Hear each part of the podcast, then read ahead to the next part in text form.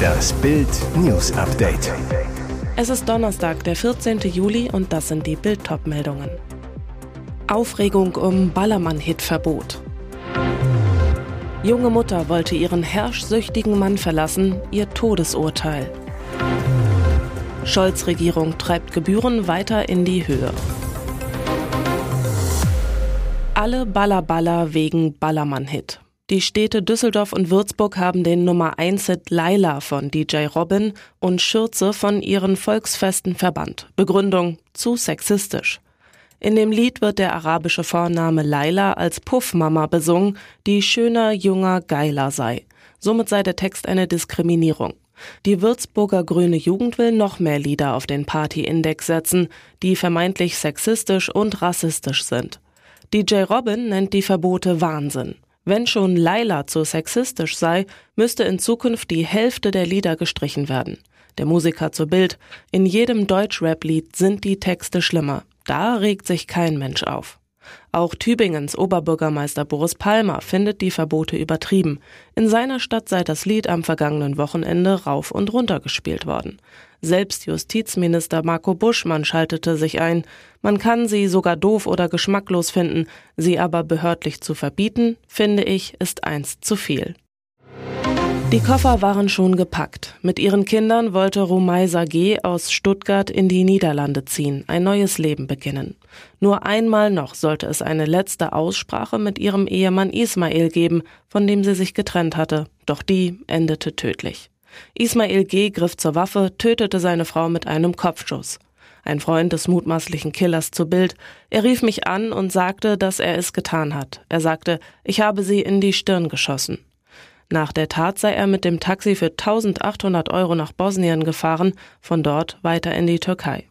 Am Montagvormittag wurde die Leiche der Frau in ihrem schwarzen Golf gefunden.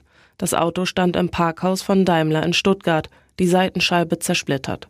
Zwei Tage vorher hatte sie die Töchter Lina und Mina zu den Schwiegereltern gebracht, um alleine mit ihrem Mann zu sprechen.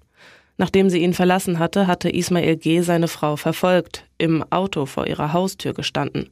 Romaisa G. sagte Bekannten, sie habe Angst gehabt, dass ihr Ex sie umbringt. Eine böse Vorahnung.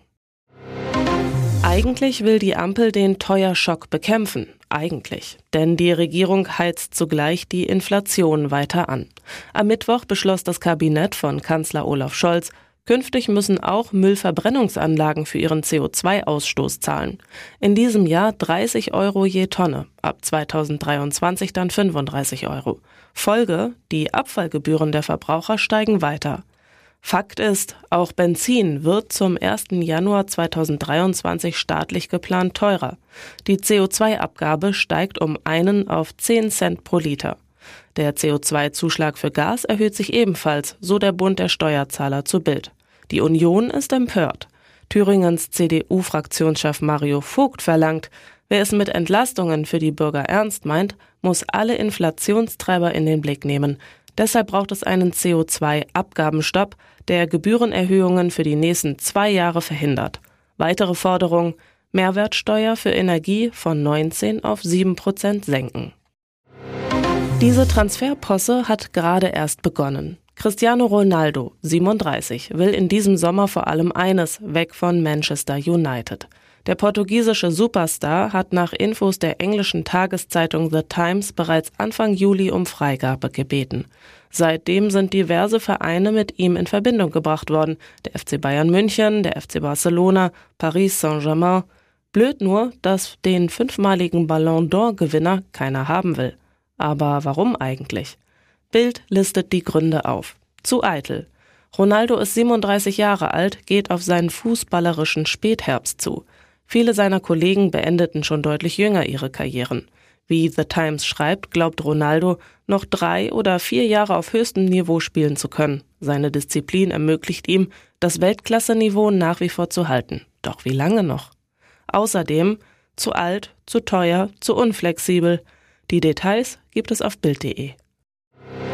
In Südafrika hat ein Mann eine Flasche Jägermeister geäxt und ist kurz darauf gestorben. Das berichten lokale Medien und beziehen sich auf einen Polizeisprecher. Demnach ermittelt die Polizei von Waterfall wegen eines Falles von Alkoholmissbrauch nach einem Trinkwettbewerb. Derjenige, der eine ganze Flasche Jägermeister in einer vorgegebenen Zeit konsumieren konnte, sollte 200 südafrikanische Rand bekommen. Das entspricht etwa 12 Euro.